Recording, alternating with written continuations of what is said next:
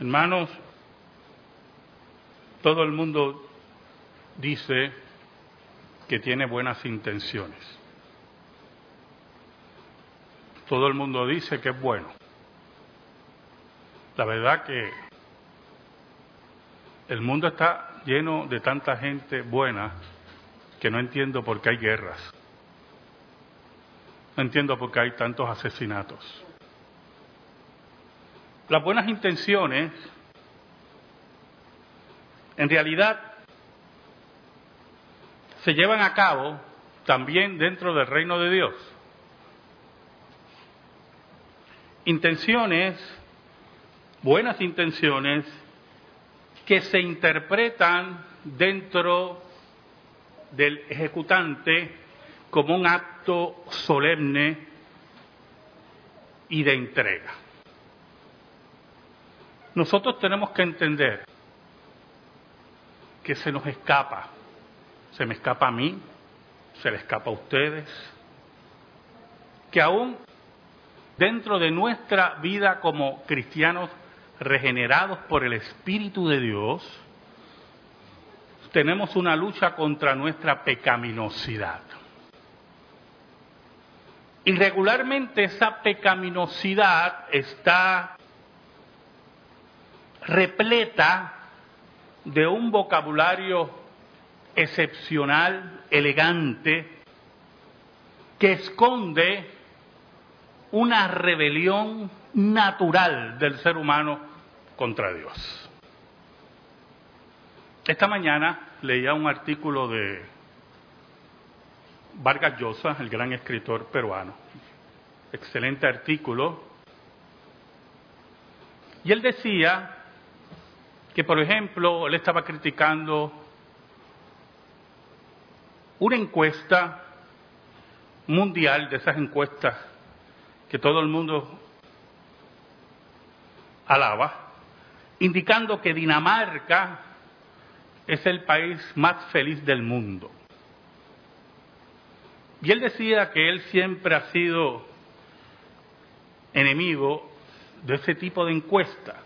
Él decía, lo cual yo creo que es verdad, que la felicidad es algo individual y que hablar de felicidades colectivas pues es muy difícil porque posiblemente lo que me hace feliz a mí no lo hace feliz a usted. Y lo que a mí me aburre, usted lo celebra. Y mencionó el ataque islamista de la semana pasada en la capital de Dinamarca, donde se estaba dando un tipo de conferencia sobre los problemas del Islam, etcétera, etcétera. Pero añadía un punto sumamente importante. Oramos. Señor bueno,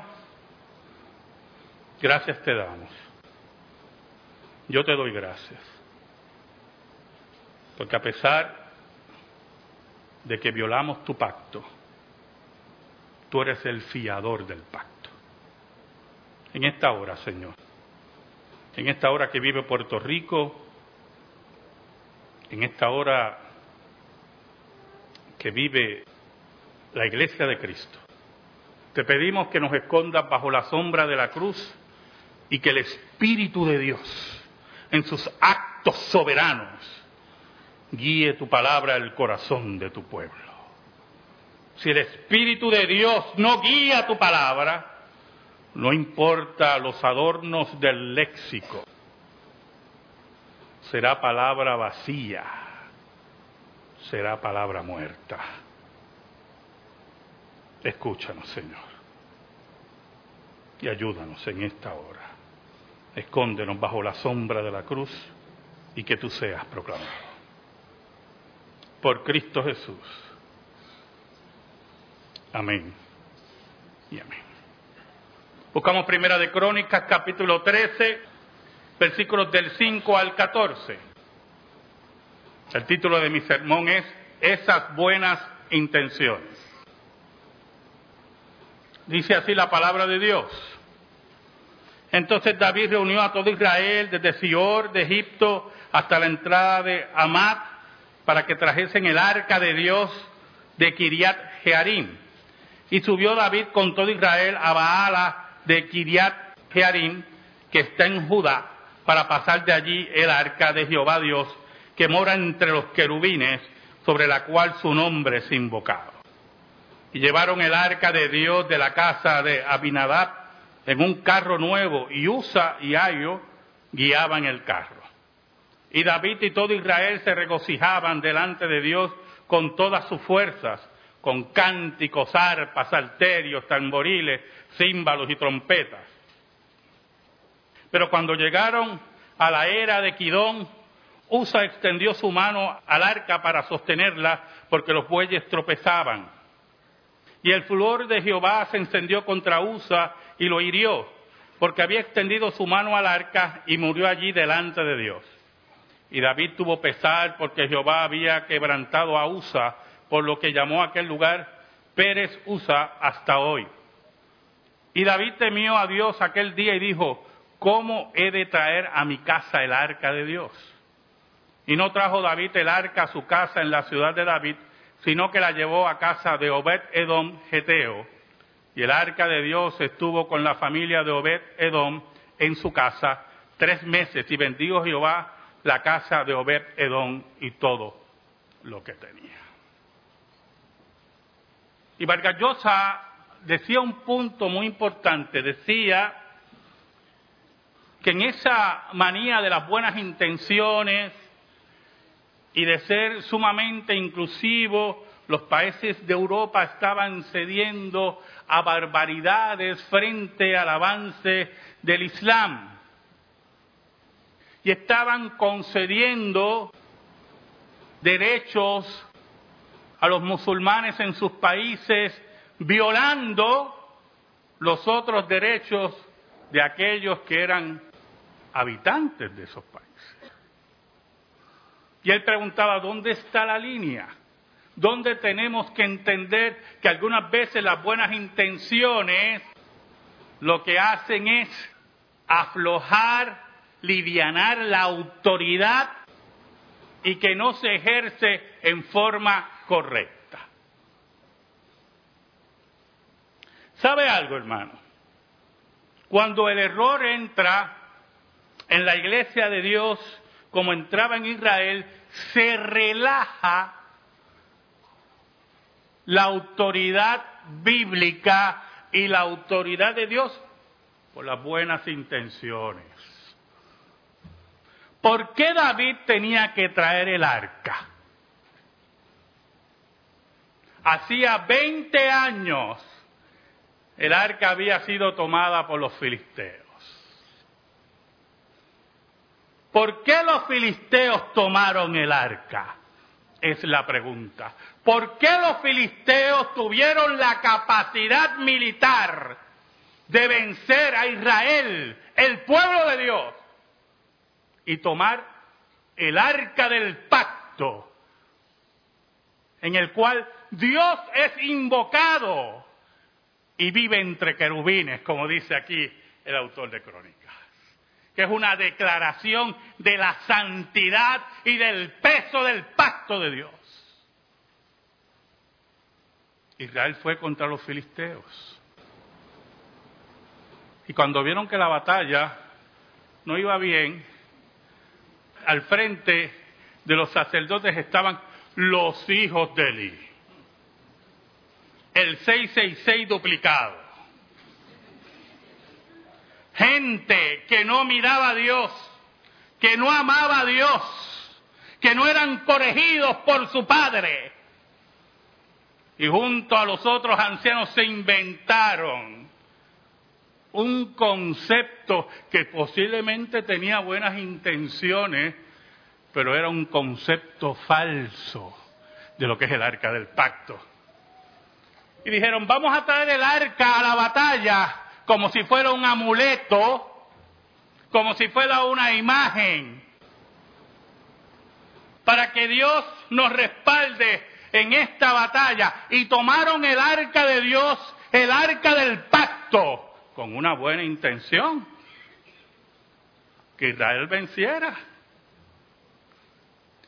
Y la convirtieron en un juguete barato, en un objeto militar. Y cuando el arca de Dios apareció, Israel más rápido perdió. Pero lo peor de todo, el arca del pacto fue capturada por los filisteos. Ese día, los hijos de Eli murieron. Ese día, el arca del pacto fue violentada por las buenas intenciones. Mientras eso ocurría, escuche bien hermano, yo quiero que me escuche muy bien. Mientras eso ocurría, Dios estaba quitando los líderes del medio.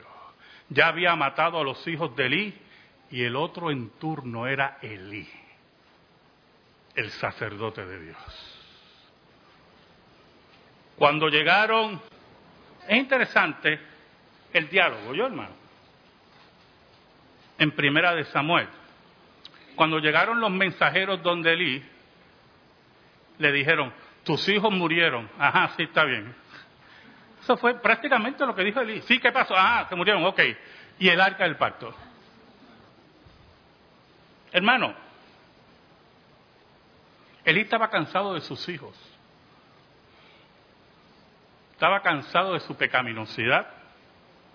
Estaba cansado de su desobediencia. Pero Elí tenía soluciones según la ley de Dios contra sus hijos y no las usó. Los hijos de Elí debían haber muerto hace tiempo por haber violentado el pacto de Dios y por haber violentado el llamado que Dios le había hecho. Pero Elí lo que hacía era darle palmaditas en la espalda. Por lo tanto, la indiferencia de Elí frente a la muerte de sus hijos, usted tiene que verla como la derrota de un padre que no tuvo el carácter de criar a sus hijos en el temor de Dios. Que no tuvo el carácter de llevar a sus hijos frente al consejo de ancianos y juzgarlos según la ley de Dios. Posiblemente él tenía buenas intenciones con sus regaños, ¿verdad? Esos regañitos que él le daba y sus buenas intenciones causaron la toma del arca del pacto, porque cuando él preguntó, ¿y el arca de Dios? Fue tomada por los filisteos, dice la Biblia que cayó de espalda y se esnucó. Y Dios se estaba encargando de sacar a los líderes de buenas intenciones para poner los líderes de carácter frente al pueblo de Dios. Para poner a Samuel, profeta y juez de Israel. Los filisteos, que eran unos supersticiosos, que le rendían culto a los demonios, como dice el apóstol Pablo, porque cualquier culto falso es un culto a los demonios. Tomaron el arca del pacto, como ellos creen, en su teología, por cierto, bastante decadente, y la pusieron en el templo de Dagón. Y allí la aseguraron como una victoria, como un trofeo militar. como si con eso Israel estuviera derrotado y el Dios del pacto estuviera maniatado.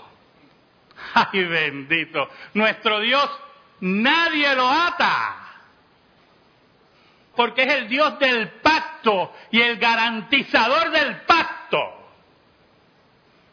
Por la mañana, cuando ellos fueron al templo, sus tristes sacerdotes, que por cierto, déjeme aclarar, los filisteos hoy no existen, ¿oyó? Ni sus sacerdotes. Y Dagón es pieza arqueológica en los museos de Israel. ¿Oyó? Y cuando fueron al templo, encontraron la imagen de Dagón inclinada frente al arca, tirada en el piso. Y la pusieron en su lugar.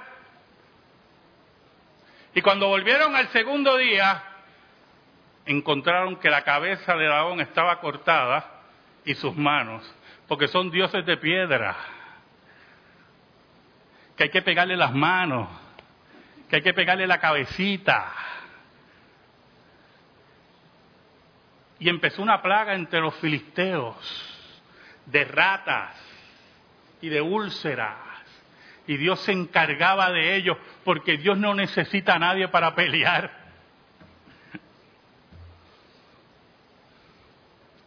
Y pusieron el arca de Dios, y esto es muy importante, hermano, y pusieron el arca de Dios en una carreta con bueyes nuevos, pero como son gente supersticiosa, el paganismo tiene muchas coincidencias históricas porque salen del corazón pecaminoso del hombre. Por eso nosotros tenemos que tener mucho cuidado con nuestras opiniones. Y se lo he dicho muchas veces a ustedes, y eso me incluye a mí. A Dios no le interesa su opinión. A Dios le interesa su propia opinión que está en la escritura. Ahí estaban esos paganos. Bueno, pues vamos a mandarle una ofrenda. Y posiblemente en su superstición pensando que podían afectar a Israel. Y de las úlceras hicieron imágenes de oro. Ellos veían la úlcera, iban a los artesanos y le daban oro. Yo me imaginaba una úlcera en oro. ¿Cómo se verá? Entonces hicieron una úlcera por cada príncipe filisteo. Cinco úlceras. Y una rata por cada príncipe filisteo. Y ellos pensaban, como el vudú, que usted le pone alfilerito por cierto, una nota al cárcel, hermano, muy importante. Los muñecos de vudú, si existe alguno, puede ser que exista, algún muñequito de eso, llenos de alfileres, son eso, guata, tela y alfileres. Más nada. Más nada, hermano. Eso no sirve para nada. Usted puede tener cinco en su casa, como una exhibición, mira que estuve en Haití en esos cinco, y nada pasa, no caminan, no hablan por la noche, Nada de eso. Tiene que estar eso bien claro, hermano. Porque la superstición todavía está en la mente de muchos cristianos. ¿O yo? Yo tenía un familiar y yo sabía que era así. Y yo que soy medio malo. Fue por mi casa, entonces yo tenía un muñequito de eso. Que lo compré, miren, Bush Garden, una parte africana de Bush Garden. entonces era así, parecía un muñequito de vudú yo sabía que venía y entonces lo puse allí en la sala. Entonces ella me dice, ¿y eso? Chacho, deja eso, le decía yo. me dice, pero tú no eres cristiano, por eso te digo. y ella me decía, yo no entiendo, yo no te entiendo a ti. Después le expliqué, pero yo sé que no me entendió tampoco. Oiga, hermano, y los filisteos con esa mentalidad le envían el arca con esas ofrendas de oro. Y en todas esas circunstancias, el arca tardó 20 años en llegar a la ciudad de David. ¿Sabe algo, hermano? Uno se pregunta, ¿por qué este hombre usa, muere, si lo que quería era enderezar el arca? el arca se iba a caer. ¿Por qué muere? Él tenía una buena intención. No quería que el arca de Dios cayera en tierra. Dios no quiere sus buenas intenciones, hermanos. Dios quiere su obediencia perfecta. ¿Sabe algo? Números 4, del 14 al 15 y Éxodo 37, 5 especifica que los levitas debían cargar con el arca mediante varas y no tocarla nunca, bajo pena de muerte. Usa y sus hermanos no eran levitas. Empezamos por ahí. Pero lo triste es que David utiliza el mismo medio que usaron los enemigos de Dios, una carreta con bueyes. Cuando la Biblia era clara. ¿Cómo debía ser llevada el arca de Dios? Donde dice el autor de Crónica, en el versículo 6, y subió David con todo Israel a Baala de Kiriat Jearim, que está en Judá, para pasar de allí el arca de Jehová Dios, que mora entre los querubines, sobre la cual su nombre es invocado. Y esa cita no está ahí de pasada. Es el Dios que reina mediante señales entre querubines y donde su nombre es invocado. Y cuando el nombre de Dios es violado, aquí no hay buena intención que valga. Cuando los bueyes, bueyes, ¿cuándo Dios mandó que el arca estuviera con bueyes? Tropezaron porque iban a tropezar. Son animales. Uso estiró la mano para que el arca no se cayera. Y esa fue la gota que rebasó la paciencia de Dios. Desde hace 20 años Israel no estaba entendiendo que era el arca de Dios. Y la llevó como arma militar contra los filisteos, por sacerdotes que odiaban a Dios y fue atrapada por los enemigos de Dios y fue puesta en un templo pagano por culpa de Israel. Y cuando los paganos querían salirse de ese problema, porque estaban muriendo por la peste que Dios le había enviado, oiga hermano, la pusieron en carreta, con bueyes, y ellos hicieron todo lo posible, porque la Biblia dice que tuvieron una carreta nueva con bueyes empezaditos, o sea, nuevos para eso, con un yugo nuevo. Mira, a Dios no le importa esas buenas intenciones, hermano. Esa no era la orden de Dios. Y David, que conocía la ley, los imitó y puso en riesgo la vida de sus súbditos. Puso en riesgo su propia vida. ¿Por qué usted cree que el versículo 11 dice lo que dice?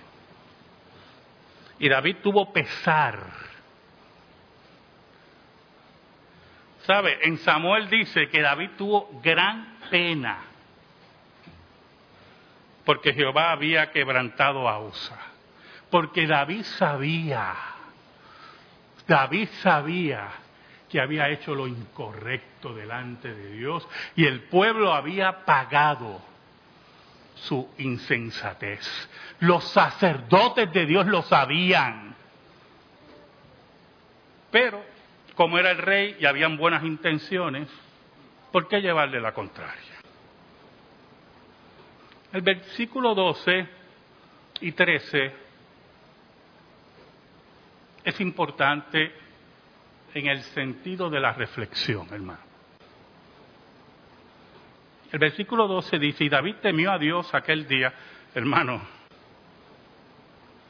David tuvo miedo, yo me muero con Usa. ¿Oyó?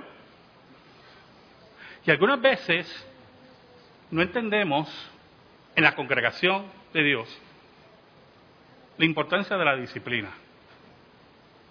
y una de las razones de la disciplina de Dios, ejecutada y ejercitada por el consistorio y los ancianos.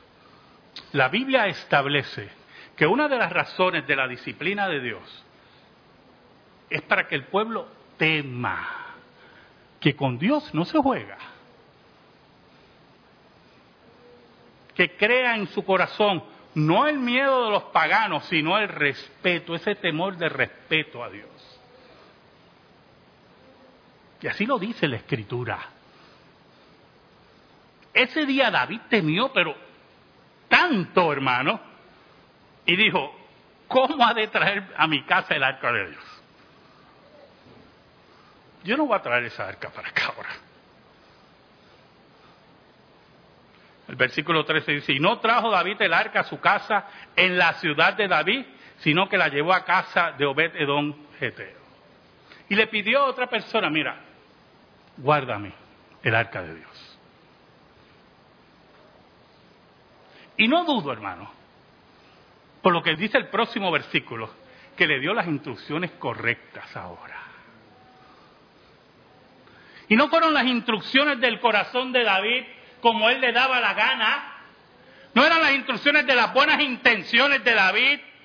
O lo que él creía que era más correcto. Bueno, Dios dijo que era con dos varios, lo viste, pero eso tarda mucho. Estos muchachos están medio cansaditos. No, no, no. Vamos a hacerlo así, para que mire. Y todo el mundo está contento. No, pero Dios no estaba contento. Y aquí nosotros, y ningún predicador, y ninguna persona que cree en la escritura, está al frente para que la gente esté contenta. Está aquí para proclamar la voluntad de Dios, porque la voluntad de Dios para nuestras vidas es lo que nos va a dar vida eterna. El versículo 14 dice, y el arca de Dios estuvo con la familia de Obed Edom en su casa tres meses. Tres meses, hermano. Y bendijo Jehová la casa de Obed Edom y todo lo que tenía. Porque cuando somos fieles a Dios, cuando Dios dice es así, y usted dice es así, el Dios que nosotros servimos nos va a bendecir grandemente. Porque son cosas que tenemos que entender del carácter de Dios. Todo lo que Dios hace es santo. Todo lo que los ángeles son mandados a hacer son la voluntad santa de Dios. Toda su palabra es santa. Y para que nuestro camino sea camino de santidad, es la hora de obedecer su palabra. Amén. Gracias te damos, Señor, por tu palabra eterna. Y te pedimos, Señor, que esa palabra sea atesorada en nuestra vida y en nuestro corazón. Por Cristo Jesús. Amén. Estamos en silencio, hermanos.